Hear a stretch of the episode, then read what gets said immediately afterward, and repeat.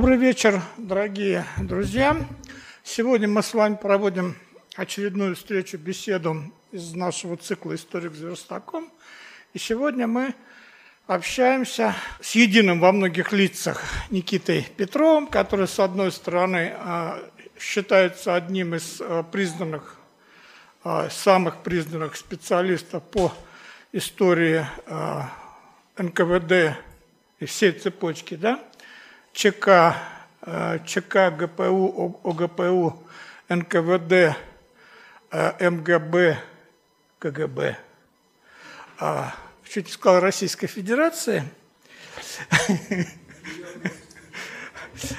СССР. И это с одной стороны. С другой стороны, является одним из старейших сотрудников, членов нашего общества «Мемориал». Мы начнем с традиционного для нас вопроса, как и почему ты вступил на стезю историка, потому что этот вопрос для тебя, он, этот путь, точнее говоря, он довольно извилистый, потому что начинал ты с учебы в Московском химико-технологическом институте. Я записал, как э, волшебно звучат тема твоей дипломной работы, а, значит, связанная с химией втористых соединений урана. А в аспирантуре учился по теме, занимался по теме химические соединения уже плутония. То есть ты вырос. Вот извилистая дорожка с урана и плутония до, а, соответственно, представителей органов ВЧК, ГПУ и так далее. Химия очень тесно связана, вообще-то говоря, с историей, потому что, как и история любой науки, включает в себя историю заблуждений, историю лженауки, та же самая алхимия, например – из которой вырастают уже вполне конкретные, добротные, э, объективные знания об объективной реальности. Э, конечно, учитывая наличие ведущего, мне не очень много дадут поговорить о прошлом, э, начиная с детства и кончая юностью. Здесь есть дисциплинирующий фактор, но окинуть взором это прошлое необходимо, потому что, в принципе, когда мы говорим о любом человеке, о становлении личности – это очень важно понять, какие зацепки, какие э, мелкие события, которые потом соткались в некую единую цепь, привели человека к решению заниматься тем или иным в жизни. Это ведь тоже Э, не для всех даже историков очевидно. Люди не рождаются историками, люди не рождаются писателями. У них есть задатки, которые развиваются потом именно благодаря э, интересу или что вообще является движущей силой любой науки. На самом деле простое человеческое любопытство. Так же было и со мной. Вполне обычное детство, но детство, наполненное интересом к естествоиспытанию – и к книжному знанию, к книжной науке. Сочетание этого э, придавало э, то, что называется ну, определенной, э, определенной направленность уму. Вот кто-то сказал, что математика ум в порядок приводит. Я могу что, сказать, что химия тоже, потому что довольно в раннем возрасте, еще не будучи Э, ученикам, учеником классов, где уже преподается химия, меня страшно заинтересовала э, таблица Менделеева. Она меня завораживала э, наличием огромного числа символов непонятных. В этом была какая-то, я бы сказал, магия. Магия какого-то эзотерического знания. За каждым символом тайна, какие-то цифры. Мне интересно было это понять. Я перерисовывал это в тетрадку. Я стал интересоваться этим более глубоко. И э, это было, э, скорее всего, просто свойство э, характера, во что-то вникать, и если уж вникать, то вникать глубоко. Конечно, я занимался и коллекционированием, что тоже изрядно помогло мне в обретении исторических знаний. Воспитывался я после первого класса в нормальной школе, куда я пошел еще при Хрущеве, букварь у меня был с портретом Никиты Сергеевича. А, я воспитывался потом со второго класса в интернате. Школа-интернат номер 71 с преподаванием ряда предметов на английском языке. По субботам и воскресеньям я, конечно, был дома, а, но родители посчитали, что а, так лучше. Но вот это тоже была определенная школа жизни, потому что вот то, что мы говорим о человеке как о личности и его социализации, это дало мне очень большой, я бы сказал, багаж, потому что в интернат – это школа жизни, где ты э, на себе испытываешь э, педагогические теории Макаренко. Смысл этих теорий очень простой. Это, во-первых, подавление личности с помощью коллектива, а второе – это наказание трудом – и после учебы в интернате, в смысле, в этом, в каком-то смысле в армию уже ходить не надо. Когда-то шутили, что кто в армии служил, тот в цирке не смеется. Кто в интернате воспитывался, тот тоже, в общем-то, жизнь уже знает.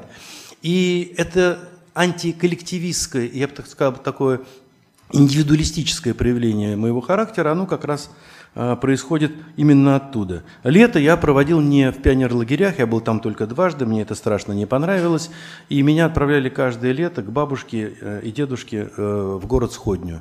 Там такой есть э, комплекс известнинских дач, а есть еще и частный сектор. У бабушки была корова, был теленок, и поэтому все свое детство я провел в трудах, я бы сказал, индивидуально кулацких, я бы сказал, сельских занятиях. И бабушка и дедушка – это тоже очень важный момент, потому что это непосредственная живая связь времен.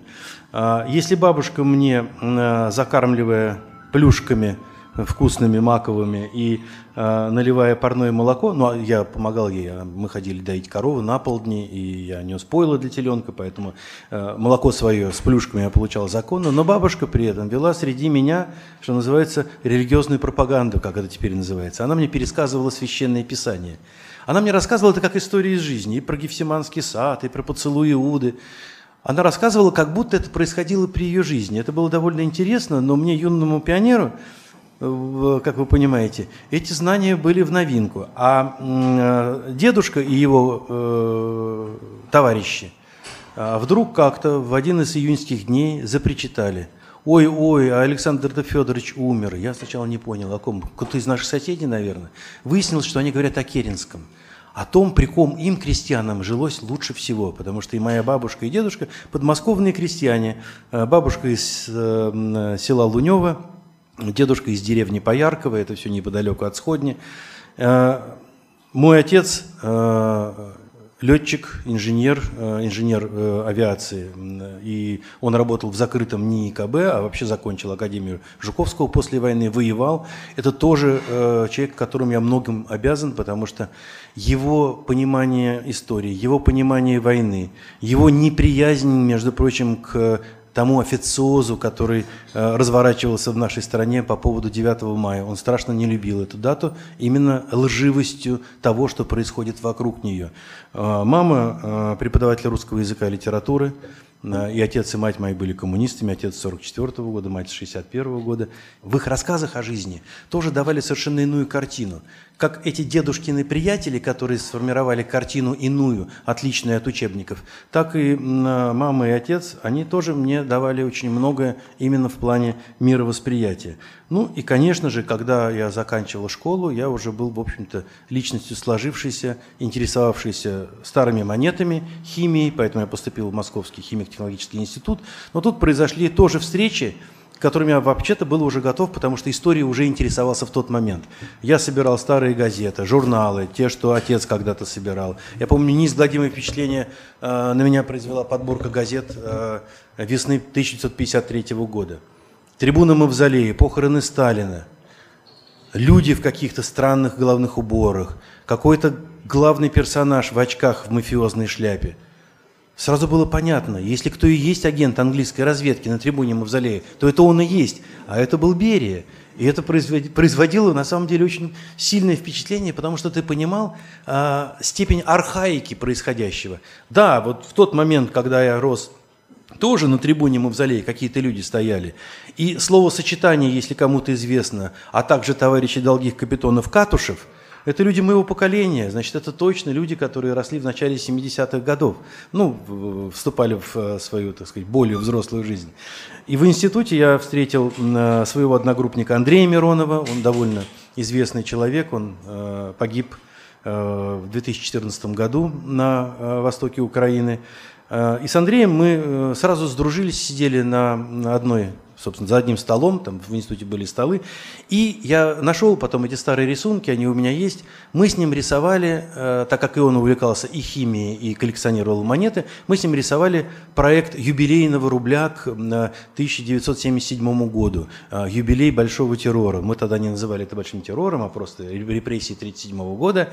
Э, книга Конквиста еще тогда до нас не дошла, но тем не менее мы рисовали, значит, портрет в решетке, потому что у монеты должен быть орел и решка, а вот мы рисовали решетку. И это было довольно забавно, потому что э, история также его интересовала. И Сергей Филиппов, мой э, коллега по институту, он учился не в нашей группе, а в э, группе, которая занималась электровакуумными приборами, но мы с ним вместе ходили и э, все время бомбили, в кавычках, э, макулатурный пункт где можно было найти старую литературу. В букинетических магазинах очень часто не продавали то, что нам нужно было. Например, никогда бы советский букинетический магазин не принял бы для продажи э, краткий курс истории ВКПБ.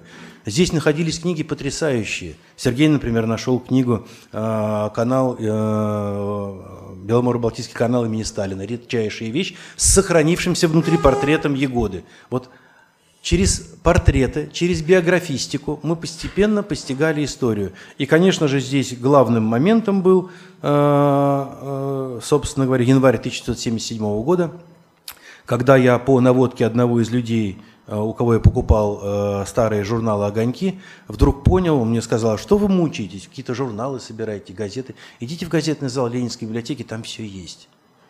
И я Сергею сказал, слушай, есть такая идея – и мы с ним отправились туда и думали, что в газетах, когда мы их получим, все статьи про врагов народа, о которых мы уже, в общем-то, многое знали, потому что библиотека Менделеевского института была прекрасной, там были даже стенографические отчеты судебных процессов, и, конечно, мы их тут же расхитили из нашей библиотеки, каюсь, но, но в конце концов, кому они, кроме нас, были нужны, как мне кажется? Химикам-то зачем?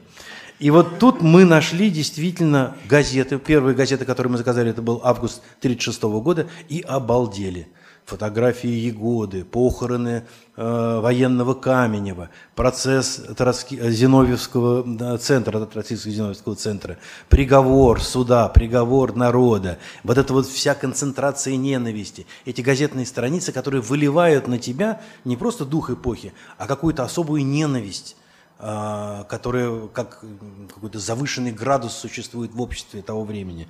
И все. И вот тут я пропал. Я вдруг понял, что все, что я хочу знать про, в кавычках, банду Берия, я могу найти в газетах. Я ни в каких книгах этого не найду. Опять же, Андрей Миронов, который э, был человеком очень общительным и, я бы сказал, бесшабашным, нашел новые знакомства, и к нам стала поступать литература. Это не только, кстати говоря, конквест Солженицын, которого я прочел уже в 1977 году, первый том «Архипелаг ГУЛАГа», но это даже журналы «Problems of Communism», которые нам доставались. Это и «Геральт Трибюн», и «Newsweek», и все такое, что вообще-то открывало на самом деле ворота в мир. Я помню, как мы сидели, э, ненадолго нам дали «Происхождение протократии» Автарханова читали, и, соответственно, э, читали, конечно же, э, «Конквиста. Большой террор». Эту книгу мы получили где-то году в 79-м, в 80-м она уже мной была прочитана, и все – если у меня в начале в институте еще сохранялись какие-то, я бы сказал, левые иллюзии относительно того, что, ну, может быть, сама теория хороша, а то, что построено в Советском Союзе, это просто вот какая-то вот а, дурацкое воплощение, злобная карикатура, я, конечно, к 23 годам стал законченным антикоммунистом, и э, никаких иллюзий относительно этого способа производства и этой формы организации жизни у меня уже не было. Ну и, конечно же, в этом же году у меня начались проблемы, связанные с тем, что э, вкратце, вкратце выражаясь, называется «С вами хотит, хочет говорить представитель Комитета государственной безопасности». Это уже ноябрь 80-го года. Но к этому времени я уже собрал то, что было костяком основы тех справочников, которые я потом выпускал. Это были уже свыше 500 биографий чекистов. Это были списки э, более чем на 3000 э, сотрудников Э, НКВД, МГБ и так далее по наградным газетам. Я когда-то вот э, здесь проводил семинар, который касался источниковедения, биографистики чекистов, и там довольно подробно об этом рассказывал, поэтому сейчас пересказывать не буду. Но могу сказать, что с, где-то вот с третьего курса института, в принципе, я уже стал больше историком, Я еще не был историком, что, называется, дипломированным, но по призванию, по желанию чем-то заниматься в жизни, химия, конечно же, отошла на второй план. Но я продолжал учиться и продолжал даже учиться в аспирантуре. А из аспирантуры в 1981 году меня благополучно вы, выгнали, конечно, стараниями вот тех самых представителей Комитета государственной безопасности. Так что вот я стал историком.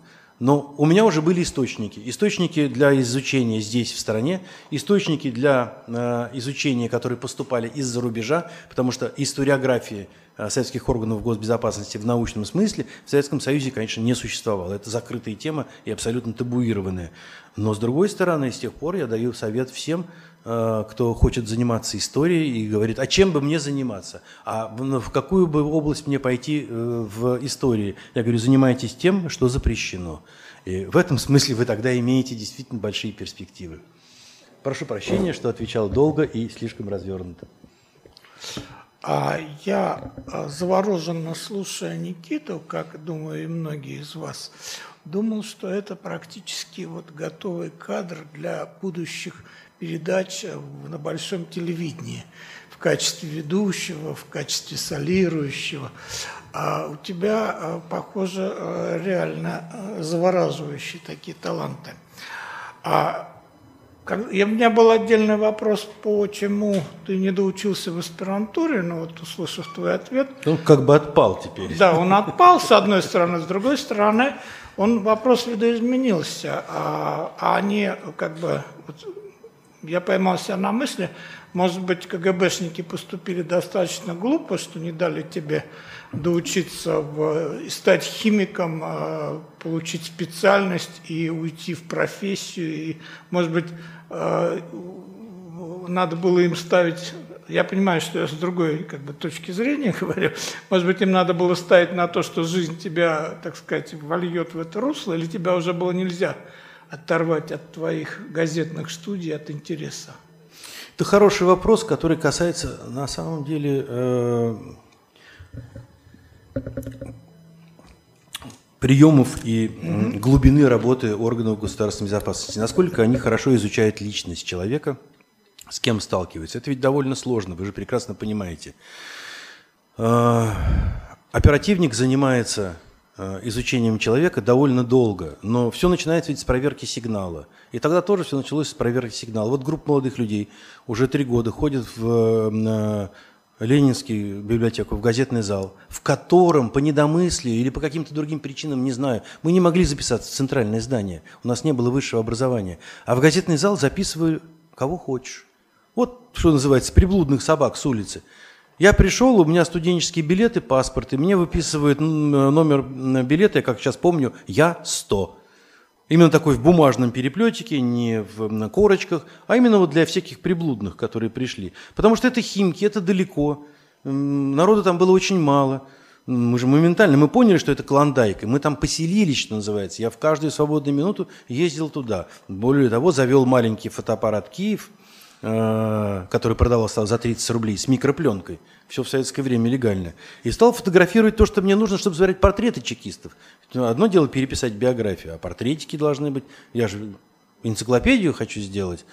И, конечно, я уже понимал, что я за рубежом буду публиковать. Что чекисты про это знали? Они знали об этом очень мало, но они понимали, да, может быть, надо дать доучиться в аспирантуре. Но, с другой стороны, они прекрасно понимали, что у меня время хватает на все. Аспирант – это человек довольно вольный. И э, та установка, которую мне нужно было сделать, в которой с помощью лучей лазера мы должны были бы разлагать на составляющие гексафторид плутония, для того, чтобы окислы получать, как до этого я занимался гексафторидом урана, э, ничего сложного. Ну, записал бы эту кинетику, с легкостью получил бы э, звание кандидата химических наук, а продолжал бы оставаться тем, кем я был, с теми же знакомствами, уже связями с иностранцами. Я в режимном институте, нет, такое дело они терпеть, безусловно, не могли. Конечно, мне было очень жаль расставаться с Курчатовским, потому что это была просто а, для меня, ну, я не знаю, синекура. Я получал стипендию 130 рублей. Плюс я еще был оформлен сторожем конторы экспорт самоцвета, которая располагалась в храме на, на Карамушевской набережной 15. Там я еще получал 70 рублей. Общий мой доход в месяц составлял 200 рублей. Это водитель на тяжелой работе водитель автобуса, который в 4 утра встает и возит людей, получает столько же. Понимаете, это на самом деле то, с чем еще плюс талоны на бесплатное питание. Каждый день на рубль можно было съесть. А там давали, между прочим, в столовой и осетрину. Это же все-таки Курчатовский, это Средмаш, это вам не, как говорится, где-нибудь. Здесь вам не тут. Поэтому, конечно, жаль. Но они не могли поступить иначе, Константин, потому что э, режимный объект, и такие люди не нужны. Я, конечно, после этого устроился на кафедру химии в МИФИ, что называется, из огня до в полымя. Но откуда меня тоже через два года выгнали, безусловно. Так что в 1984 году я уже э, лишился э, того, что называется допуск. И один мой приятель, когда я стал устраиваться еще в какие-то химические учреждения, э, типа Института неорганической химии, например, на Ленинском проспекте, такой был хороший приятель Женя, который был э, весельчак, балагур. Я ему говорю, ты понимаешь, э, я могу устроиться в ваш институт? Он говорит, да, конечно, да, химики нужны. Я говорю, ну только у меня одна проблема. Он говорит, какая? У меня допуска, говорю, нет. Он говорит, как это нет? Вообще нет? Я говорю, никакого нет. Он говорит, ну у тебя какая была? Был, была третья форма. А какая сейчас? Никакой. Он говорит, да у нас у всей страны четвертая форма допуска, говорил он. Как это так? Но тем не менее, э, это действительно была, это была шутка, но я действительно не мог туда устроиться. И только в 1985 году я устроился уже в учреждение под названием Республиканская производственная лаборатория комбикормовой промышленности Министерства заготовок РСФСР. Зато получил красивую книжечку э, типа пропуска Министерства заготовок РСФСР, которая сыграла тоже очень такую, я бы сказал, анекдотичную роль, когда ко мне в августе 1985 года пришли сотрудники Московского управления КГБ с обыском после ареста Андрея Миронова, который состоялся 7 августа 1985 года, и они в этот же день заявились. А, я сказал, я должен позвонить на работу, я же сегодня на работу, я так понимаю, не попадаю. Они говорят, какая работа, вы же нигде не работаете. И тут я достал эту красную книжечку, на которой было написано «Министерство заготовок РСФСР». Я могу сказать, произвело впечатление на этих Значит, с, причем пришел обыскивать э, тот же следователь, который вел дело Гривниной.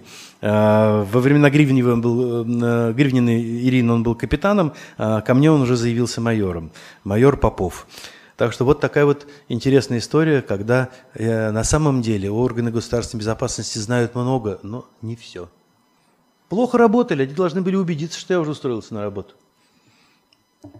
А ты сказал о том, что не досмотрели с читальными залами э, допуск к газетам. Я должен сказать, что такая же дырка была, скажем, в, с, со спецкранами, куда брали, забирали, скажем, все а, изданное а, до после 17 года, то есть, скажем, я примерно в те же годы, тоже занимаясь запрещенным эсерами, mm-hmm. читал э, воспоминания Бориса Савенкова, опубликованные э, в 17 году в «Былом» и массу всего, э, что было издано за границей. А, скажем, те же его воспоминания, изданные в Харькове в 26 году, вот после его смерти, они попали в спецхран. То есть все, что вышло после 17-го, шло автоматически в спецхран. А все остальное можно было, студент первого курса легко брал и читал это. Да, То есть да. тут какие-то были дырки, и, наверное, потому что, не, наверное, не самое массовое это было. Ну, я, доб... я дальше, Костя, я добавлю. Дело в том, что они спохватились. В 1984 году вдруг значит, в газетном зале Ленинской завели разговор о том, что э, с Нового года э, нужно будет приносить отношения с места работы, чтобы работать с газетами. То есть так же, как в архиве. И я прекрасно понимал, что мне на кафедре химии в МИФИ никто не даст, скажет, какой, какая, какие газеты, ты чего, ты вот давай занимайся тем, чем тебе положено заниматься. Это, кстати говоря, правильная придумка в кавычках советской власти, как ограничить нездоровый или несанкционированный интерес ко всему, что тебя непосредственно касаться не должно, потому что мы, власть, мы лучше знаем, чем ты должен заниматься, а чем нет. И вот тогда, поем Асану Константину Стиновичу Черненко, э, весной 1984 года, я бы сказал, был такой законотворческий раш в нашей стране, они выпустили закон о библиотечном деле из которого следовало, что вот этот номер не пройдет, никаких отношений не даст, потому что библиотека – это не архив. Библиотечное дело и всесоюзный закон – это, сами понимаете. И я понял, что мы спасены. Я как сейчас помню, я уже тогда выписывал ведомости Верховного Совета, закон полностью прочитал и понял, что все, жизнь налаживается, опасность миновала. Но это действительно с, э, с января 84 они затеяли такие разговоры в этом газетном зале. Так что попытка прикрыть бреши, она была. И я, отчасти, конечно, здесь мы сами виноваты. Потому что мы, именно та компания, которая там нарисовалась, в этом читальном зале, мы были слишком заметны. В курилке мы обсуждали то, что вычитали. Я помню, я именно в газетном зале в 80-м году познакомился с Константином Скоркиным, моим будущим соавтором, потому что я вдруг увидел, опа, конкурирующая фирма смотрит газету «Ленинградская правда» за 37 год. Чего он там ищет? Молодой человек – ну, а выяснилось, что он ищет ровно то же самое, э, что мы с Сергеем Филипповым. Сергей, мы с Сергеем Филипповым разделились. Сергей Филиппов занимается, значит, э, обкомовцами, э, работниками партии, и выпустил уже два справочника, которые мы здесь в мемориале сделали. Так что его работа, его давние наработки, они тоже, собственно говоря, получили научный выход. Ну, а, значит, Константин Скоркин, он вообще интересовался всем – у него такой был универсальный подход, даже директоров заводов выписывать, все подряд, ну, это такой, сказать, коллекционерский. Это, конечно, отчасти не очень э, э, э, грамотно с научно-методической точки зрения, но с другой стороны, вы же прекрасно понимаете, э, в 80-м году мы, молодые люди, перед нами вечность. Мы можем всю жизнь ходить в этот газетный зал и выписывать, пока не забьем своими выписками всю квартиру до потолка. Понимаете? Перед нам казалось, что впереди вся жизнь. Это сейчас я понимаю, что жизнь уже прожита. Как это быстро происходит. Всего лишь на все проходит какие-то, условно говоря, 40 лет и все. Какое, какое удовольствие заниматься такими, мягко выражаясь, э, неприятными личностями. Да? Ты э, этим занимаешься практически полжизни. А у тебя нет усталости от этих мягко выражаясь, личностей. А у тебя не было э, разочарований, сомнений, лучше бы я бы занялся там, историей искусства Серебряного века. Ну, я бы лучше занялся вообще искусством, но так как я рисовать не умею, петь тоже, и на музыкальных инструментах играю слабо. Я в, в юности, в молодости, конечно, играл, исполнял какие-то песни. А, как быть, если я, значит, уже со школьных лет э, был что-то вроде хиппи, но такой хиппи организованный, не, не уличный. Длинные волосы, значит, соответствующий прикид. Бренчать на гитаре обязательно, сами понимаете. А, нет, раз нет этих талантов, значит, у меня остался талант охотника, охотника за головами. И вот э, эти поиски в газетах, нет ничего более увлекательного, потому что, с одной стороны, это медитация, ты находишь, по э, образному выражению Салтыкова «Щедрена», если вы помните, «Загляни в любую лужу, и ты увидишь в них гада размерами и геройством своих, всем, всех других гадов превосходящего». И вот я искал этих гадов, и чем больше я его находил, и их находил, тем мне казалось это увлекательнее, потому что... Классификация, Абсолютно. Здесь помогала химия, потому что я их раскладываю по своим каким-то внутренним мысленным ячейкам, и я понимал, смотри, оперение отличается, вот это то же самое, как если бы я был энтомологом, энтомологом и собирал бы жуков разных. Смотри, с острова Магадаскар жук совершенно необычный. И здесь действительно, смотри, люди из Плеяды Берии, вот Гаглидзе, Никита Кремян. Это же эти фамилии были для меня музыкой. Я, найдя их фотографию, радовался. Я помню, какую радость испытывал, когда нашел фотографию Абакумова. Никто его в глаза не видел. Никто даже до конца не знал, когда он точно был снят с поста министра э, госбезопасности. Здесь помог архипелаг ГУЛАГ. У Солженицына указано, что после смерти под э, следствием Эттингера. Я быстро выяснил, когда умер Эттингер, 51 год. Я кинулся смотреть биографию, естественно, того, кто его сменил, о ком тоже предпочитали не писать об Игнатьеве, что он был министром госбезопасности. Но здесь же методика. Все выбираются в советы разных уровней, и Абакумова мы, естественно, нашли при выборах в Ростовский областной совет 1939 года. В областной газете его фотографии не было, она уже была кем-то вырезана. Не одни мы такие умные. Но мы были умнее, чем те, которые вырезали его фотографии, потому что я понял, надо взять районную газету. И в газете «Облевский коммунар» на пол страницы огромный его портрет, который теперь украшает наш справочник первый 99 -го года. Я сознательно, как дань тому прошлому, когда собирали тайно фотографировали, оставил именно эту фотографию, потому что тут он в форме капитана государственной безопасности. А э, мы, конечно же, э, я помню, когда Сергей Филиппову показал, он был просто поражен, сказал, вот, оказывается, я говорю, же То, что мы здесь имеем в газетном зале, это Клондайк, Эльдорадо. И вопрос о том, не возникает ли, скажем, такой идиосинкразии, привыкания. Вот скорее профессиональная деформация происходит, когда ты уже ничему не удивляешься.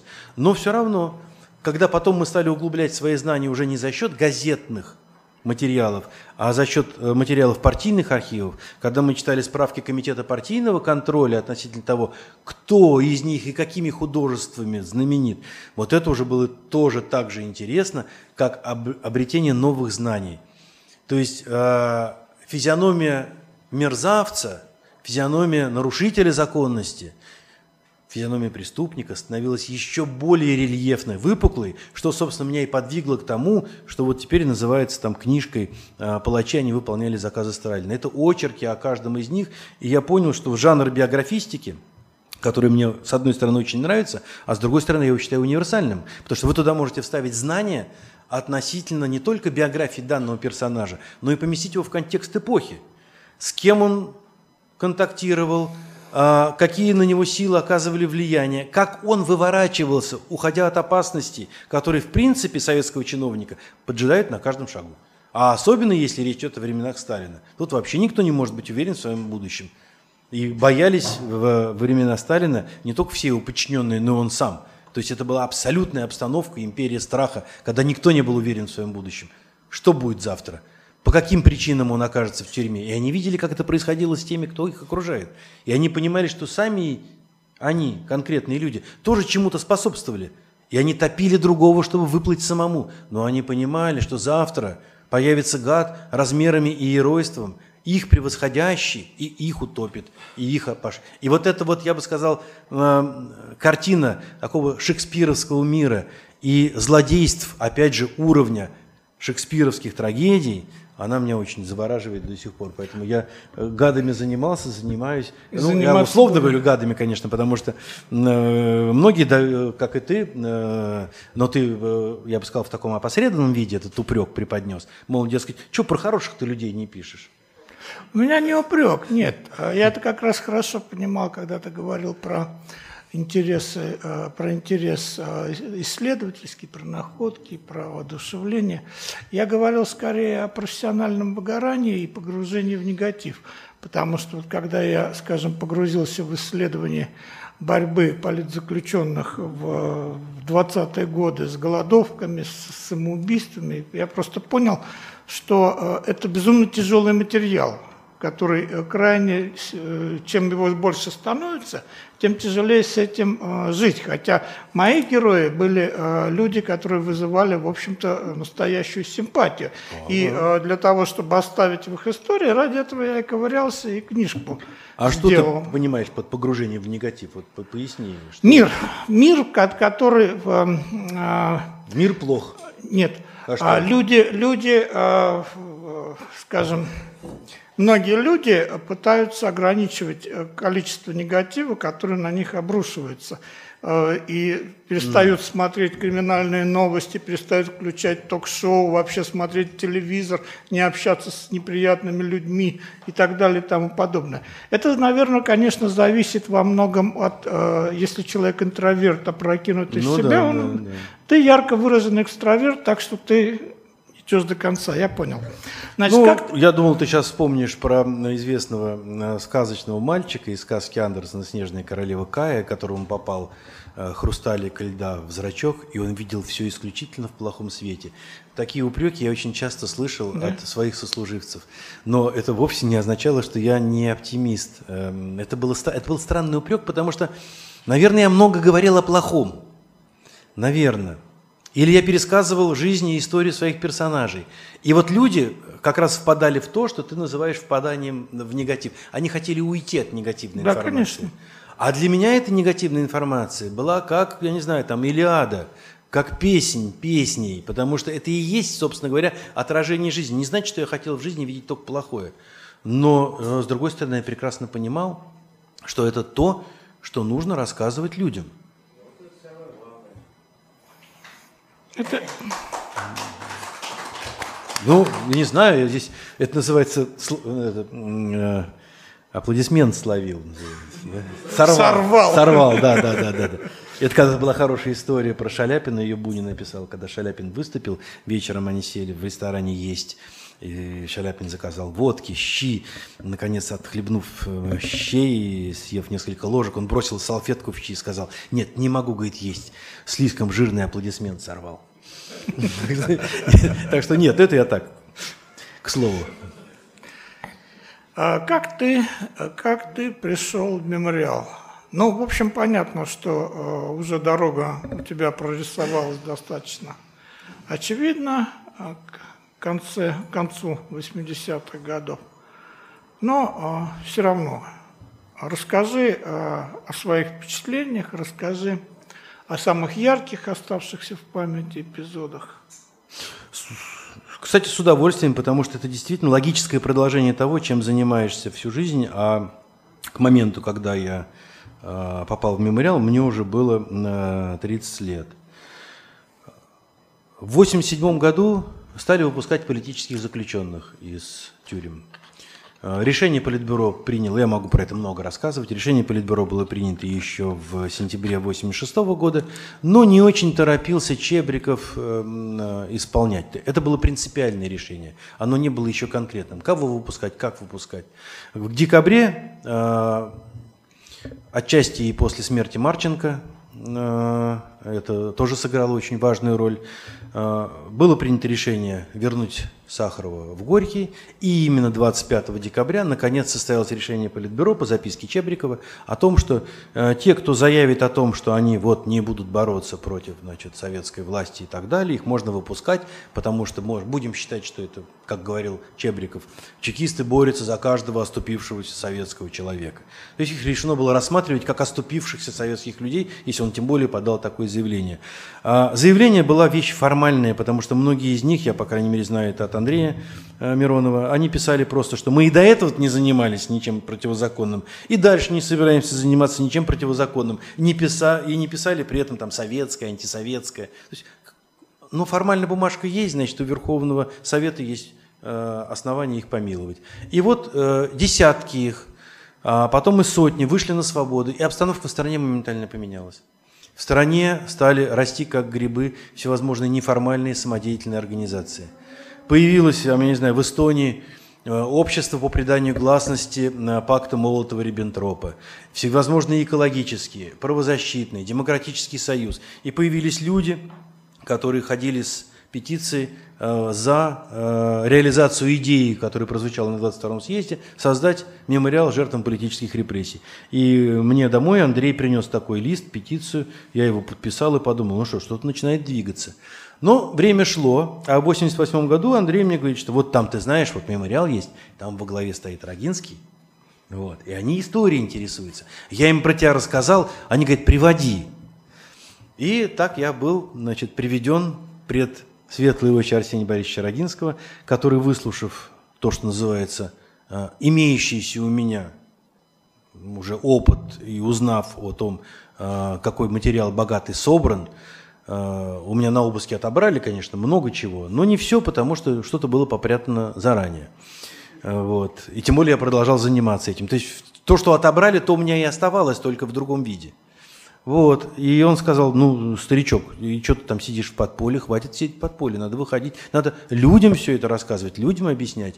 И первое, что мне поручили, вот я как, как тогда помню, познакомился и с Арсением Борисовичем Рогинским, и с Никитой Глебовичем Охотиным, и э, с Александром Юрьевичем Даниэлем, э, которые со временем, они всем для меня стали, конечно же, э, значит, Саня, э, Никита, но Арсений Борисович, мы с ним были все-таки в таких, я бы сказал, уважительно значит, отношениях. Я ему все, все-таки все время называл на «вы». А, ну и старший, и э, я очень многому научился у этих людей. Потому что я помню, первая а, просьба Рогинского была, надо писать а, комментарии к мемуарам чекиста Шрейдера Михаила Павловича. Там масса фамилий, там масса фактуры. А кто нам все это объяснит? Вот про Радзивилловского, а у меня уже биография есть, а вот тот, а вот другой. И так, собственно говоря, я стал встраиваться в мемориальские конкретные занятия, хотя я продолжал работать химиком еще э, в Московском центре стандартизации и метрологии. Это была моя последняя государственная работа, которая закончилась в декабре 1989 года, и после этого я абсолютный значит, пенсионер и тунеядец, как я себя считаю. Я уже после этого работал только в мемориале и никогда на государство не работал а только работал на значит, благо общества «Мемориал», ну и, конечно же, развивая свои собственные научные проекты. И вот тогда я стал участвовать в семинарах общества «Мемориал», и на меня очень благоприятное впечатление произвело то, какая обстановка в «Мемориале». Это собрание единомышленников. Это люди, которые э, не просто вот интересуются историей, так сказать, ну, создадим мемориал и разбежимся. Нет, у них есть главная идея. Есть идея создать и музей, и собирать э, архивные материалы, и проводить архивные исследования, и э, институализировать общество как некую неформальную общественную организацию, э, чего в 1988 году еще не было, а в 1989 стало формироваться. И я хорошо, хорошо очень помню семинар общества «Мемориал», когда я докладывал как раз о своих э, исследованиях относительно э, чекистской биографистики, о процентах, о том, кто откуда, Э, то первый вопрос, об этом любит вспоминать Борис Исаевич Беренкин, который задал мне, я его тогда первый раз видел, он сказал, а сколько евреев работало в системе там, ВЧК, НКВД и так далее? И я растерян сказал, я не считал, и это тоже произвело, конечно, неизгладимое впечатление, потому что сразу стало понятно, что я вовсе не из группы память. В принципе, если ты интересуешься чекистами, ты должен подсчитывать число евреев, и вот твоя основная задача. Подсчитал, все, спокойно, закрыл тему. Ну, это, конечно, смешно, я, конечно, шучу, но мемориал – это собрание единомышленников, и мемориал – это еще то, что уже тогда сформировалось, в 1989 году, как некая, я бы сказал, такая идейная, э, идейная платформа. Это сочетание правозащиты, сочетание оценки советской действительности и советского прошлого, видение э, тех идеалов, ведь э, идеологии как таковой – как бы мы ни относились к этому слову, не существует без некого идеального и правильного построения хотя бы в уме того будущего, к которому ты стремишься. У мемориала было представление о том, каким должно быть будущее нашей страны. Это прежде всего правовое демократическое государство. И в этом смысле Сергей Адамович Ковалев, который тоже в тот момент, я с ним тоже познакомился, как раз примерно в это время, он был э, человеком, может быть, э, в рассуждениях э, слегка скучным, но очень правильным, Э, с точки зрения того, э, как э, все это строго должно быть организовано. Потому что мы люди молодые, мы были еще, хотя и за 30, но увлекающиеся. Мы понимали так, что что-то можно сделать одним махом. А у Сергея Адамовича Ковалева был, конечно, я бы сказал, не просто подход старого, видавшего вида диссидента, который значит, много что в жизни не повидал, но и подход человека, который все-таки мыслил Э, именно этими идеалами, как устроить государство вот на э, новых демократических началах. Отсюда и законотворческая деятельность. Да, я не во всем был согласен, что делали, э, например, в области законной реабилитации. Я был сторонником люстрации в 1991 году. Но мемориал привел меня и в архивы, потому что в первый архив, порог которого я переступил, я, может быть, упреждаю твой вопрос, это был ЦГАОР, ныне именуемый ГАРФ. И в 90-м году Заявившись в сговор, я первым делом стал, конечно же, смотреть то, что там было доступно в читальном зале. Это э, материалы Верховного ЦИК, а потом Верховного Совета о награждениях. Потому что, как вы понимаете, занимаясь вот э, тем, что поэт очень образно определил, э, изводишь единого слова ради целые тонны словесной руды. То есть надо было просматривать сотни газет, чтобы выудить оттуда несколько фамилий. Тогда как одновременно существовал и источник, массовый источник информации – это наградные списки. Поэтому наградные списки, которые были представлены в Гарфе, они интереснее тем, э, по отношению к опубликованным в газетах, что они содержали должности. И они содержали некоторые подробности, связанные с внутренней структурой. Но тут же, конечно же, мы разнюхали, что существует 12-й подъезд и 5 этаж, где сидит Дина Николаевна Нахатович, а, а у нее есть приказы НКВД. И тут, конечно же, весной 90-го года классовый враг стал подбираться к самым главным амбарам, которые есть в этом колхозе.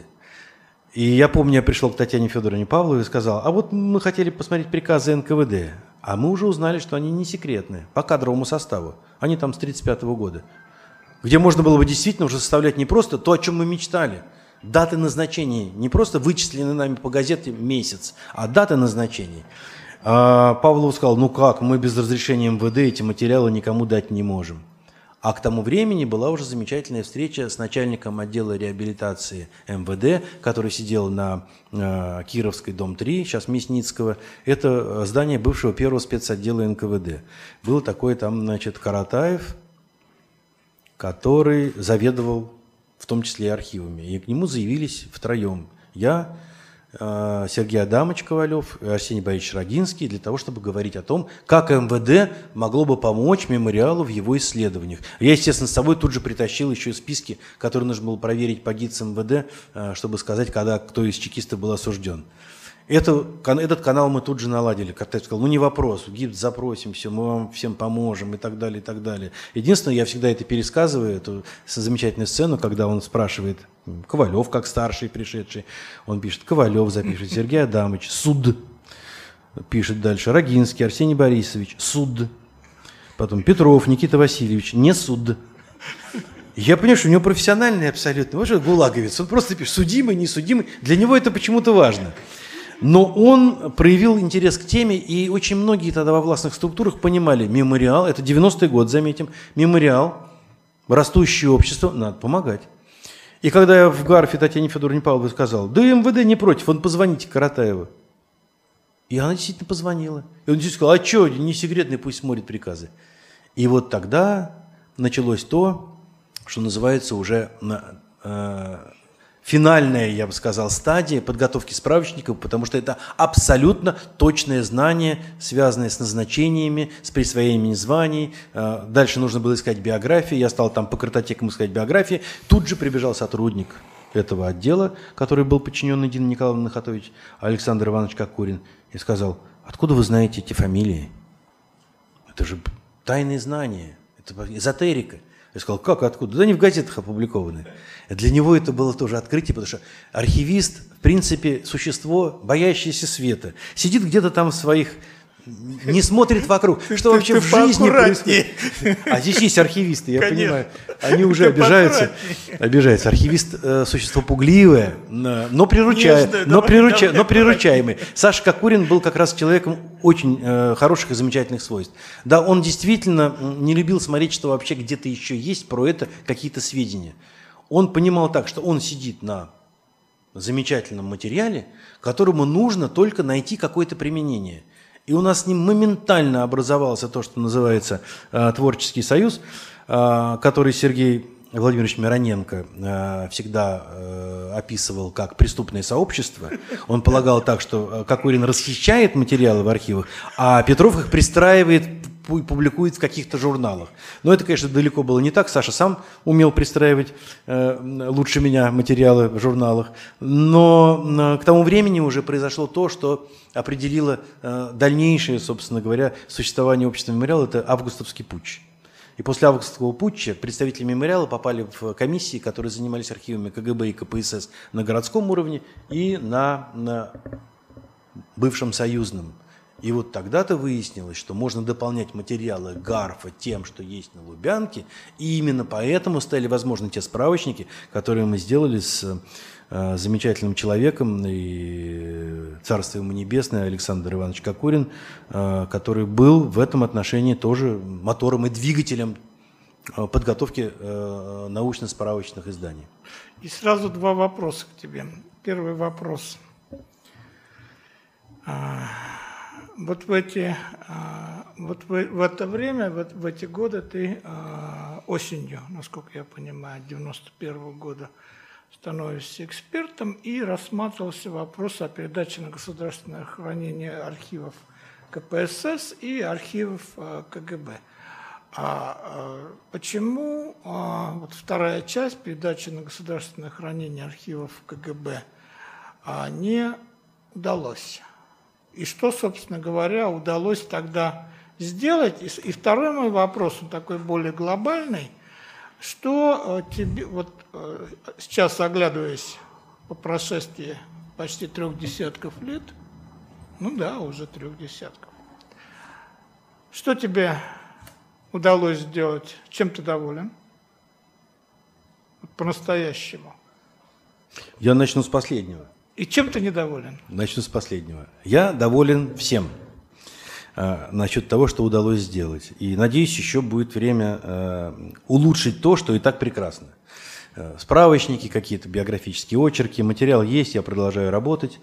А вот чем я недоволен, это тем, что мы не сумели создать в государстве надежную, четкую, опирающуюся на право и законность систему открытия архивных материалов. Это долгая история. Я думаю, можно целый семинар посвятить э, тому, как работала комиссия Волкогонова, э, которая занималась передачей архивов КПСС и КГБ на государственное хранение. Потому что здесь есть и изъяны, и проблемы, связанные с материалами КПСС, но гораздо больше э, проблем, связанных с материалами КГБ. По одной простой причине. Ведь мы, попав в архив КГБ, очень слабо и я бы сказал, практически не представляли себе, как организовано, э, я бы сказал, не только хранение информации, но как организовано производство этой информации, дело производства.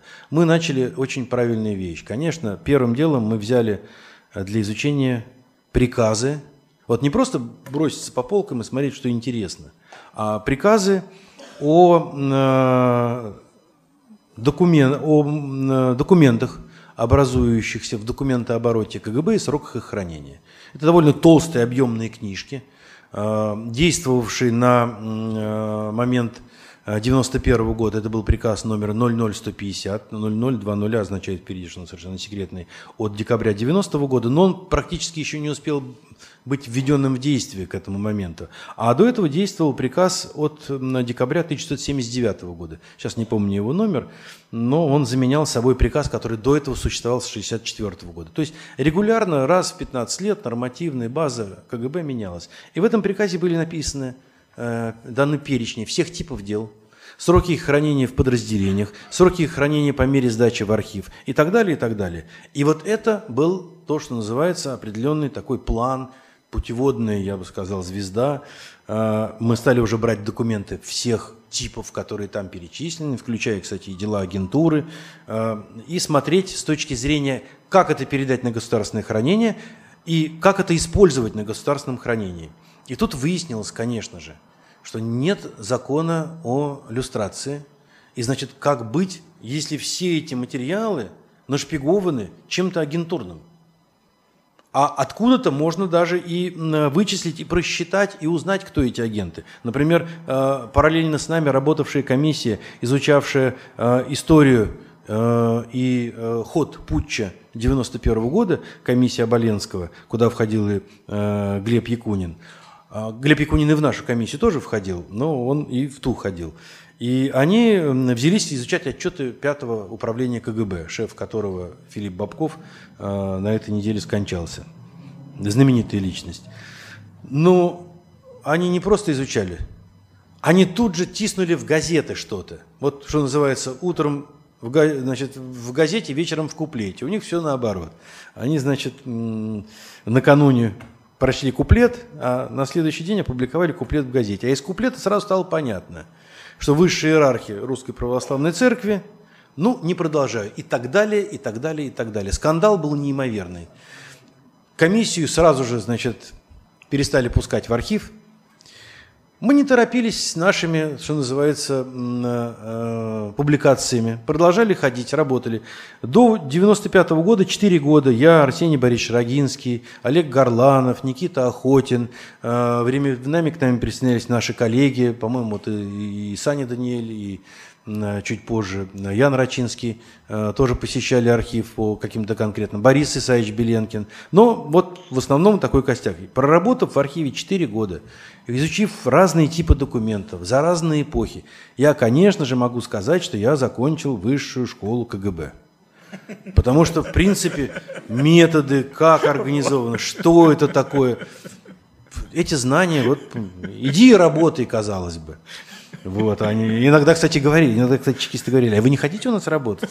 Но это, значит, ну, это, ну, это было смешно. Вот, вот мы вам что-то не даем, а вы устроитесь нам на работу. И не, устроишь на работу, потеряешь свободу. Зачем мне это нужно?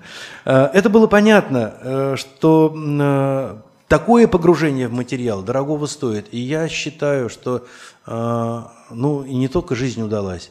Если я мечтал с 20 лет сделать справочник по кадровому и структурному составу органов госбезопасности, и в конце концов его сделал, я потратил на это фактически всю свою жизнь, наверное, можно считать, что жизнь удалась. Я же сделал это. И я только продолжаю и углубляю эти, собственно, собственные знания и, э, может быть, сделаю публикации, которые будут глубже и лучше. Особенно связанные со структурой. Тут есть очень много интересных вещей, про которые просто сейчас нет возможности и времени говорить. Но структура это, – это и есть таблица Менделеева. Понимаете? Какое подразделение чем занималось и Картина в динамике, как эти функции переходят, переименовываются в то или иное другое подразделение. Понимаете, это, значит, как когда-то говорили о скульптуре, поэзия в камне, а это поэзия, что называется, в таблицах и в э, списках. И э, ничего более увлекательного нет. Поэтому я жалею только о том, э, что Волкогонов э, довольно рано э, то, что называется, повел капитулянскую линию. Уже в августе 1993 года, еще, как вы понимаете, да.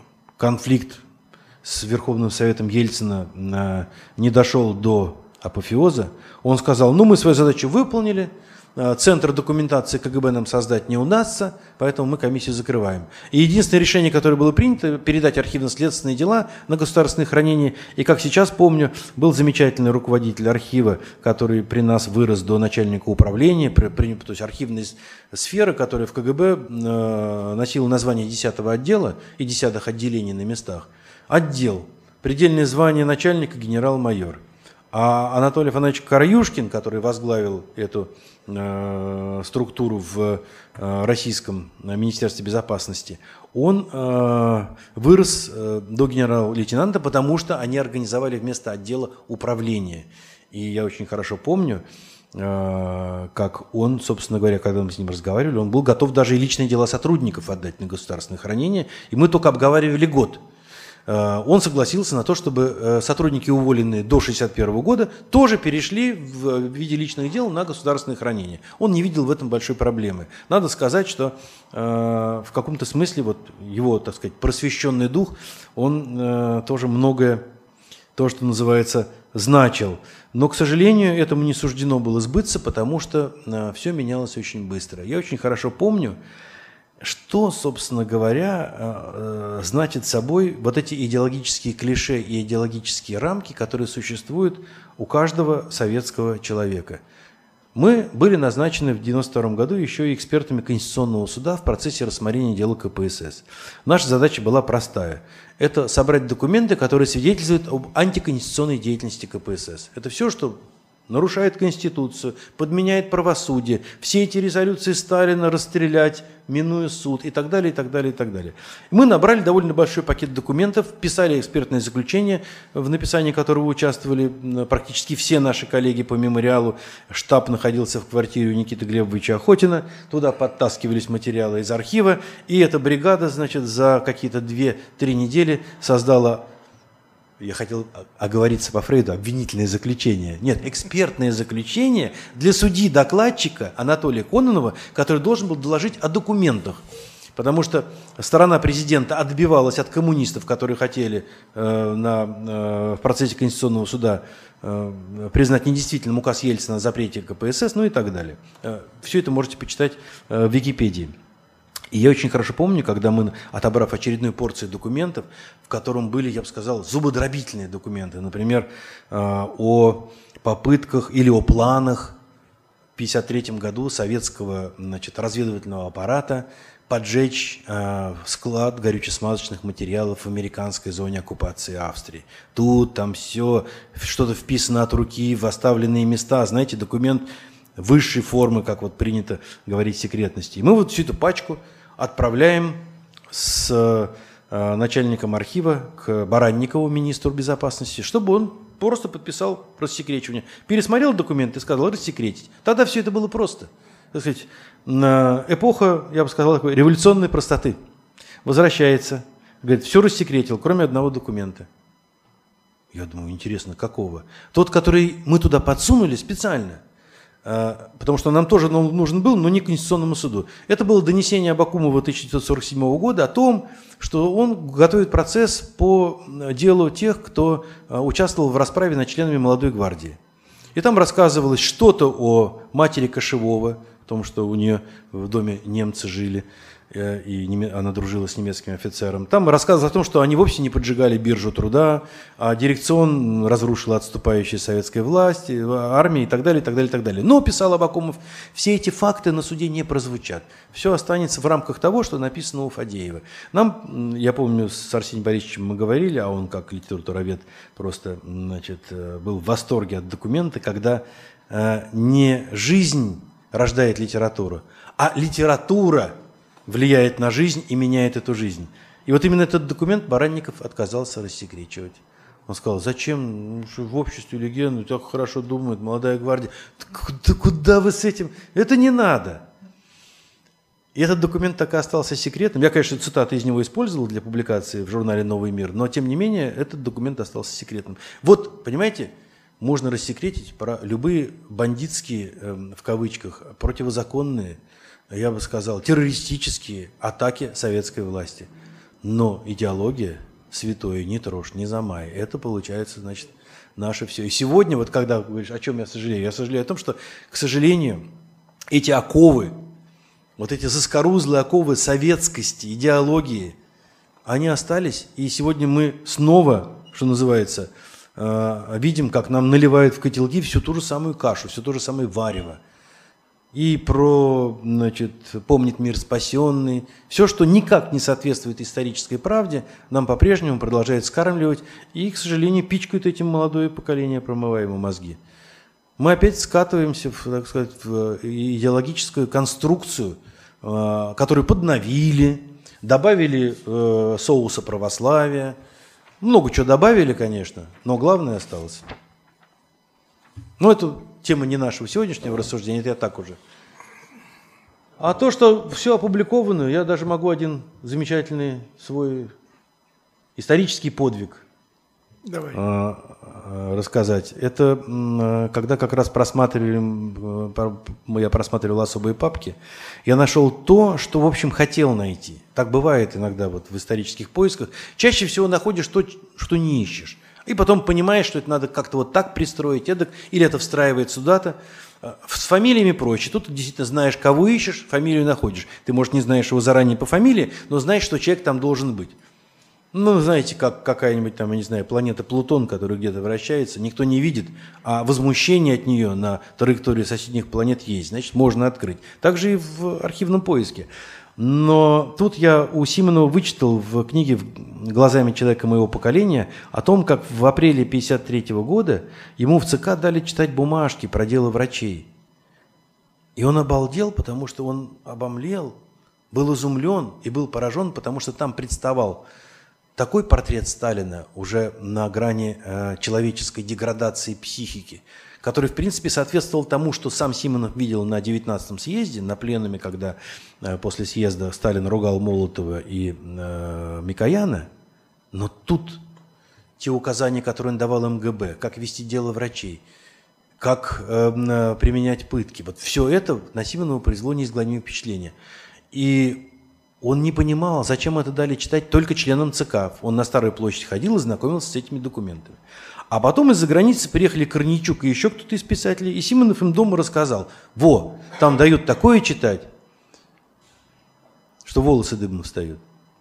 Те кинулись на Старую площадь, а уже не дают. И Симонов пишет, какая-то властная рука, которая до этого дала эти материалы членам ЦК читать, также властно их и убрала. И он не понимал, кто за этим стоит.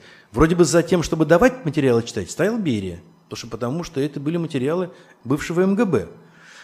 И вот в особой папке я нашел эти три докладные записки. Докладная записка Гаглидзе о указаниях Сталина по делу врачей, докладная записка Игнатьева, объяснительная даже записка скорее, потому что Гаглидзе еще при должности, а Игнатьев уже в больнице лечится, и он пишет объяснительную записку. А за объяснительной запиской к Игнатьеву пошел начальник следственной части МВД, э, вновь назначенный э, Владимирский. И получил от него эту объяснительную записку, где он рассказывает, как Сталин ругал МГБ матерной бранью, говорил, вы все ожиревшие бегемоты, мы вас разгоним, как баранов, мы вам всенародную чистку устроим. Привыкли работать, как официанты в белых перчатках. А чекистская работа – это грубая, мужицкая работа. И еще э, написанное рукой Владимирского, но то, что Игнатьев постеснялся писать и изложил Владимирскому устно, а Владимирский это записал. И вот эти три записки были мной найдены в архиве, и, конечно же, я их опубликовал вот в книжке про... Сначала в газету дали, в новую газету на два разворота, а потом в книжке, потому что это уникальный материал с точки зрения характеристики позднего Сталина. Вы хотите восхищаться Сталиным, вы хотите знать о нем, говорил я сам себе и публике, говорил, нате, пожалуйста, вот вам ваш Сталин. Ну, к сожалению, как мы теперь видим, на мифологизированное сознание никакие реальные факты да. впечатления не оказывают. Это, как говорится, уже закон жизни. Но вот публикацию этих трех документов, которые были найдены мной даже не в особой папке 53 года, они лежали в особой папке 55 года. И именно поэтому их до этого никто и не находил. Они были мной найдены и опубликованы. Так что я считаю, что это, это заслуга. У историков, э, профессиональных историков достаточно нередко а, встречается достаточно такое пренебрежительное отношение к историко-просветительской деятельности. А потому что, ну, собственно, так профессионально затачивают, и, и деятельность оценивается там, по научным стандартам, монографиям, книгам, ну и так далее и тому подобное. Ну и вообще скептическое отношение, оно распространено. А, хотя, конечно, не для всех. А вот, а, собственно, уже ты произносил слова необходимости просвещения историко-просветительского, очень серьезного рассказа людей, собственно, это тебя и подвигло на само вступление в профессию. И здесь как бы вопрос задавать не буду, он, ответ достаточно очевиден. Но вот скажи, что все-таки вот с твоей точки зрения не хватает э, современным историкам, российским историкам. Да? А что, а, что, на твой взгляд, а, главное, что нужно исследовать, какие темы из советской истории нужно поднимать? Или проблема исследования сейчас уже во вторично – а первично как раз э, просвещение, чтобы э, сломить вот это практически такое идеологизированное религиозное э, сознание. Или, как вот здесь правильно сказали, чего отреагировали, чего не хватает историкам средств массовой информации. Может быть, как раз и решится эта проблема тогда, когда будет допуск, как это было там в 90-м, 91-м году. Нет, это разные вещи. Почта, телеграф, телефон, я понимаю. Нет, нет, э, Костя. Дело в том, что в 90-е годы, э, даже не 90-е, а начиная с 86 -го года, то, что мы видим, вал публикаций в газетах, вал публицистики на историческую тему. Это утоление исторического голода. Да, это определенного рода суррогат. Но вы понимаете, когда человек голоден, он начнет есть все. А потом он станет разборчив. А потом он скажет «желаю фуагры», потому что он наелся. И теперь ему хочется особого услаждения – чувств, вкуса и всего прочего. Это довольно грубая схема, но тогда она работала по той простой причине, что до 1986-87 годов у нас не было истории. Я когда-то еще всегда шутил на эту тему э, относительно э, себя химика и истории. Вот мы пришли учиться химии на первый курс института, а нам зачем-то дали толстую книгу под названием «История КПСС». Возникает, да, Пономаревская. Тогда еще, когда я начинал, еще было четвертое издание. Ее называли когда... «Серая лошадь». Да, да, да, да, да. Но вопрос, зачем? Я понимаю студентам-историкам, которые в МГУ учатся – вот она, наша будущая историческая идеологическая элита. Химику-то зачем? Он свои процессы аппараты химической технологии запросто сконструирует без знания о том, когда был лондонский съезд КП, ВКП, тогда еще РСДРП. Плаваем. Поплыл, поплыл, Плаваем, поплыл наш Петров историк. поплыл, Да, да, да, да, да. Базельский конгресс еще скажет. РСДРП, батенька. Значит, э, РСДРП, конечно.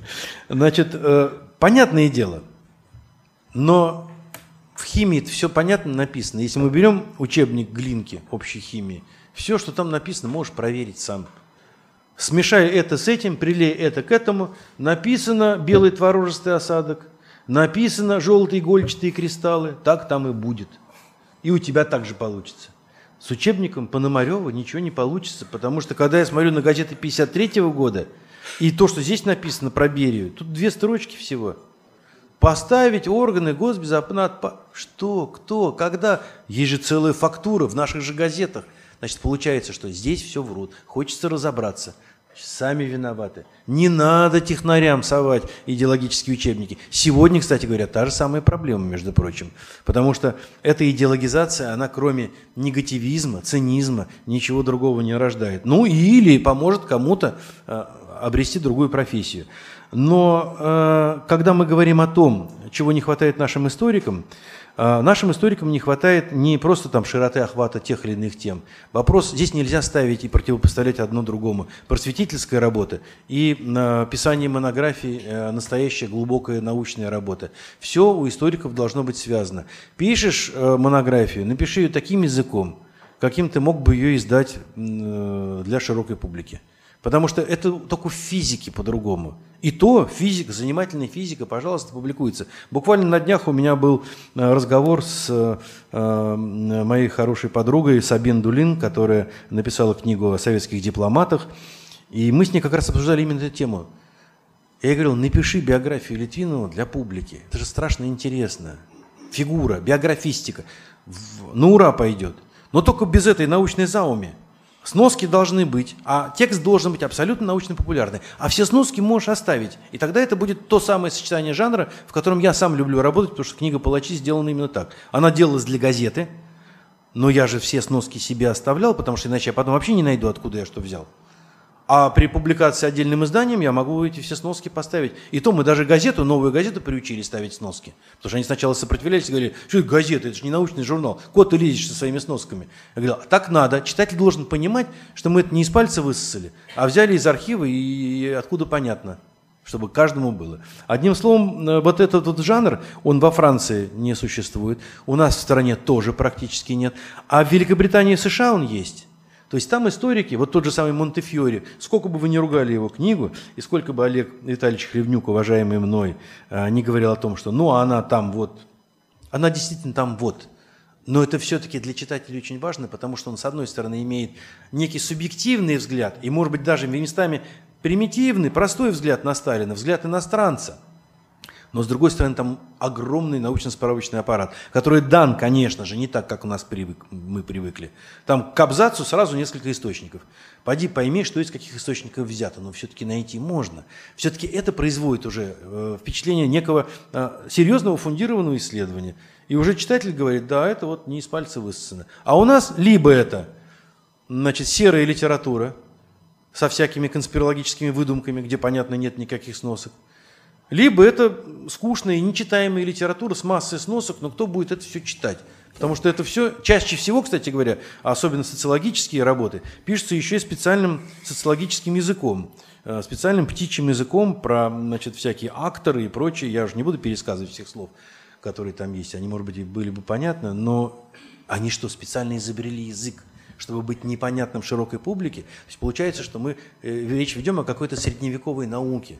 Опять же, знаете, сидят там в монастырях и пишут символами всякие непонятные вещи про субкуба, инкуба. А публика это не должна знать. Я бы с тобой бы э, поспорил, поспорил бы, Поспорь. потому что традиционно историков обвиняют в плохом языке и неумение ясно, четко и интересным языком донести о своем мысли. Я, не я, я бы сказал, что с одной стороны э, это имеет место быть, потому что начиная уже с истфаков э, затачивали на определенный такой э, язык канцелярит, да, это так, ну, отчасти. Вы, Но с другой стороны... Вы друг для, для друга пишете-то. А, как и во, во многих других науках. Если ты посмотришь, что процветает во всех науках, в том числе гуманитарных, использование вот этой специальной лексики – она есть. Но проблема не только в этом. Масса историков э, хорошо пишущих. Но проблема двойная, на мой взгляд. Посмотри, вот в середине 90-х годов, когда э, историки пошли там, с 90-го, с 91-го года, открыли архивы, и появилась возможность исследовать и публиковать, они ведь за какие-то 5-7 лет посмотри, сколько было выпущено сборников документов и хороших книг. Но к этому моменту значительная часть аудитории общественной сказала, хватит нам рассказывать ужасы о нашем советском прошлом, о ГУЛАГе и прочее. Нам и так мы выживаем здесь в 95-м или в 97-м, а вы нам тут ужасами Э, почуете. И с этой точки зрения э, это очень большая проблема, когда человек за экраном, перед экраном телевизора хочет, чтобы ему между двумя рюмками водки рассказали, в чем причины падения самодержавия, но не больше трех минут, потому что он не готов это слушать. Это уже вопрос культуры. А это вопрос э, не вины языка и не вины историков.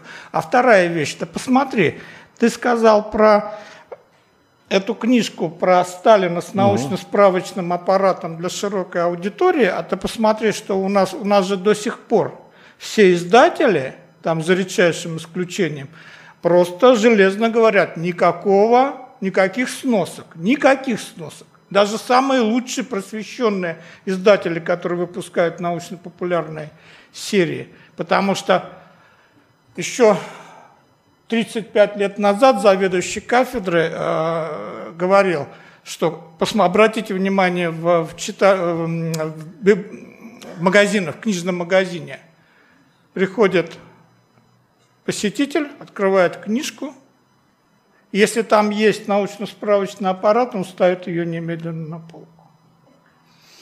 Я не согласен с тобой по той простой причине, что дело не в ожиданиях. Да, с одной стороны, верно подмечена тенденция. Тенденция подмечена верно. Общество устало. Хочется в перерыве между футболом и кружкой пива действительно быстренько ознакомиться с э, последними научными изысканиями относительно падения дома Романовых и приступить к просмотру вечернего телесериала. Все как положено. Действительно, э, как у Пелевина в одной из книг, э, заказчики рекламщику татарскому сказали, ну-ка быстро набросай нам значит, национальную программу, только на полутора страничках и без зауми. Вот примерно так действительно надо быстренько значит, расправиться со всеми историческими темами. Но это то, что называется исторический дайджест. У нас не освоили, кстати говоря, еще хорошую вещь, хотя существуют хорошие и э, удачные образцы, это исторические комиксы. Я видел комикс э, с жизнеописанием Жукова, мне он очень нравится. Там и Берия, там и действующие персонажи, и сцена ареста, и так далее, и так далее. И зависть Сталина к славе Жукова. Красиво, в западном стиле исполненный комикс. В принципе, посмотрев на это, я подумал, может быть, тоже магистральное развитие для популяризации истории. Но э, относительно наших историков, которые встречаются с проблемами при издании, я считаю, что это их вина – можно настоять, чтобы в издании был указатель имен. Я с несколькими беседовал людьми, кто издал... И ссылки тоже самое абсолютно. Я с несколькими из них беседовал. И э, выяснилось, что если бы они настаивали, эти ссылки были бы. Да, они подстраничные не любят делать, это труднее. Хотя они и должны быть подстраничные, это как раз легче для научно-популярного жанра. А можно сделать концевыми. Но указатель имен обязательно. Книга без указателя имен – это книга убитая. Особенно если речь идет даже о мемуарах, она не научно издана. Если речь идет о э, э, даже публицистике, но указатель имен обязательно. Читатель должен знать, э, с кем он здесь может встретиться и о ком он может узнать. А его просто нужно делать самим, самому автору. Потому что издательство говорит, да и издательству нельзя доверять. Все те книжки, которые я выпускал, указатель имен я делал сам. Мне давали макет, и я дальше страницы вручную проставлял в заготовленный мной список. Потому что только здесь я могу точно быть уверенным, что мне не перепутают Жуковых, или Петровых, которых в НКВД, или Сидоровых, которых в НКВД может быть много. Этот НКВДшник, этот нет. Там разбираться не будут. Вы понимаете? Там, собственно говоря, корректоры, верстальщики, им все это до лампочки. Правильный у тебя тут, неправильный. Есть Иванов, вот тебе странице. Другое, конечно, говорил, но не будем. Нет, ну хорошо, про другое. Давай так. Давай А, мы отдельно на эту тему соберем круглый стол, Ну хорошо. как, и позовем а, коллег, историков и издателей и поговорим о том, что можно сделать для а, привлечения, с одной стороны, Ничего. историков, а с другой стороны, для улучшения а, научно, научно-популярного книгоиздания. Значит, э, Костя, ничего, потому что запрос общества на самом деле-то существует, а вот желание государства удовлетворить этот запрос нет. И историки в данном случае очень часто ориентируются на то, разрешат, не разрешат, посмотрят, не посмотрят. Есть прекрасная картина, которую нужно смотреть студентам и потом обсуждать со студентами. Называется она «Смерть Сталина» с массой деталей, которые не соответствуют действительности, но с массой, я бы сказал, смысла и духа, который абсолютно точно передает борьбу за власть после смерти Сталина. Надо смотреть? Надо. Нет ничего более популярного с точки зрения рассказа о том, как это было. Ну хорошо, ты Нам все- это показывают, ты все- за нас уже стали решать, что мы видим, Это что мы должны Это- смотреть, это а чего мы не должны есть. смотреть. Все, в стране по факту возрождена цензура. Все эти прокатные удостоверения – это в чистом виде цензуры. Но с другой стороны, все-таки согласись, что есть э, и, и были историки, и продолжают э, писать книги, и продолжают э, как бы э, разобраться в нашей непростой истории.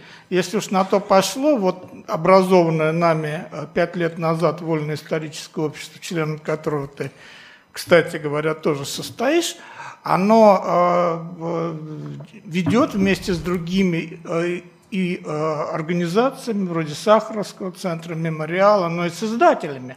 И с издательством Прохоровой, той же самой, с, НЛО, разные серии, которые выполняют эту функцию. Все-таки историки, конечно, безумно неоднородны. Да? Ну И- да. И мы знаем Да. разных докторов исторических наук. Вот. Но все-таки я надеюсь, что тот свет, который есть, это не свет в конце, свет в конце тоннеля. Вопрос о мемориале. Вот что такое, с твоей точки зрения, мемориал для нашего общества? А с другой стороны, другая часть вопроса, что лично для тебя, твоей жизни, наше общество мемориал? Ну, я вообще могу сказать, что это мое общество мемориала, потому что э, состоять в мемориале свыше э, 30 лет – это уже, что называется, клиника. Э, Шутка. Нет, действительно, это мое общество, потому что я уже, э, собственно говоря, э, шут- шу- я, я так, я шутил на эту тему, когда я говорил, что когда я начинал работать в мемориале, ну, я перестал работать на государство, и в конце концов эм, э, какие-то у меня были уже позиции работа в мемориале, когда мы организовали научно-информационный просветительский центр в 90-м году. Председателем был Охотин, а заместителем у него были я и Арсений Борисович Рогинский. А, Я после этого как-то шутил и говорил, я как-то странно себя представляю. Ну, неужели я в мемориале доработаю до пенсии? Думал я. Была такая шутка. Доработал до пенсии, действительно, в мемориале. Поэтому мемориал для меня это все. Это мое родное общество. Это там, где я дома. И э, мемориал это, кстати говоря, еще и, я бы сказал, полный комплект единомышленников. Не обязательно. Есть люди, с которыми я не согласен. У нас есть, э, э, так сказать, э, люди, у которых есть свои особые представления о том, очень часто спорим с Димой Зубаревым, например, чтобы это не было абстрактно, я должен все обозначать. Дима Зубарев не обидится, он такой, я бы сказал, анархистующий социалист по своему этому складу и, и, и одновременно, и одновременно, и одновременно государственник. В отличие от тебя, да, мы можем много об этом говорить. Но это интересно, потому что в любом случае, даже если кто-то не полностью с тобой согласен, споры, дискуссии, это живая атмосфера. Мемориал как общество э, развивается, и мемориал э, силен тем, что сегодня у нас много молодых, молодые волонтеры. Вот я вижу их лица здесь в зале. Вот. Маша Шилова, например, это наше удачливое, удачное приобретение. Студенты, э, э, которые учились у меня, когда я короткое время э, на кафедре истории 20-21 веков МГУ читал спецкурс. Вот. Надежда Леонтьева, Данила Моисеев. Это то, что приходит нам на смену, и это то, что внушает мне радость, потому что мемориал живет, развивается, имеет будущее. Мы делаем много интересных проектов, и эти проекты уже идут, в общем-то, я не знаю, там рождаются прямо вот где-то там в недрах этих молодых коллективов. Замечательный проект. И топография террора. И я уже не говорю про школьный конкурс, с которым мы прогремели на весь мир, благодаря э, значит, московским и кремлевским хунвейбинам. Но, сами понимаете, это, это, это живая жизнь, поэтому для мемориала для меня все. А если говорить о будущем, буду продолжать заниматься тем же, чем занимался, пока хватит сил и здоровья. А, тема история советской госбезопасности, репрессий и всего того прочего, что ты красиво говоришь, рождает здоровый негативизм и отрицание, она неисчерпаема. Так что еще на наш век всяких людей, которые там работали, еще мало изученных, хватит. Так что, ну, может быть, не очень оптимистично. Или, может, я не до конца ответил на вопрос, уже потеряв ход – нет, мысли. Ты, ты завершил очень правильно, наверное, потому что вот тот вопрос, который я не задал а, про, про почему живучий сталинизм, ты, в общем-то, наверное, ответил, что вот изучая вот все, все эти практики, все эти разновидности и степени человеческой а, низости э, и, и прочее, прочее, прочее, и выживание чиновников в весьма кислотных обстоятельствах, а это, наверное, в этом смысле наше чиновничество, оно всем чиновничеством чиновничество, потому что а, там Городничий даже такое представить mm. не мог явно. Вот. А оно э, работает как раз против идеализации сталинизма, и оно, и оно работает против, на мой взгляд, главного, что делается а вот в последние годы, это э, фактически пытаются воскресить вот эту а мирово, мирово, миросозерцание сталинизма как системы ценностей, да, и как реальную практику, как реальную политику. А, не совсем, я не согласен насчет я, возрождения ну, я, как я реальной помяг, политики. По, помягче бы э, сформулировал эту мысль, что все-таки вот эти э, не, не как реальную политику, скажем так, а как алгоритм политического мышления и политического действия, который отрицает и законность, и демократию, и гражданское да, общество. Да. И с этой точки зрения, конечно, не случайно, собственно, мы и сталкиваемся на пространстве истории, не случайно все эти битвы за нашу историю, потому ну, что... конечно. Вот, Нет, вот это, это, здесь... это отчасти это наследие советской эпохи, потому что это склонность к э, иждивенчеству социальному и патернализму, оно, конечно, внушено и воспитано советской эпохой. Как удобно – когда за тебя все решили, думают. Ты обихожен, сидишь на своем теплом диване, смотришь телек. Да, у тебя четыре программы, но они есть. В конце концов, раз в месяц тебе покажут в передаче мелодии ритма зарубежной эстрады в дозволенном объеме. Иногда даже что-то фривольное из представления Фридрихштадт Палас. Как хорошо. А чаще и не надо. Завтра ведь в, в, в Москве рабочий день. Так что, сами понимаете.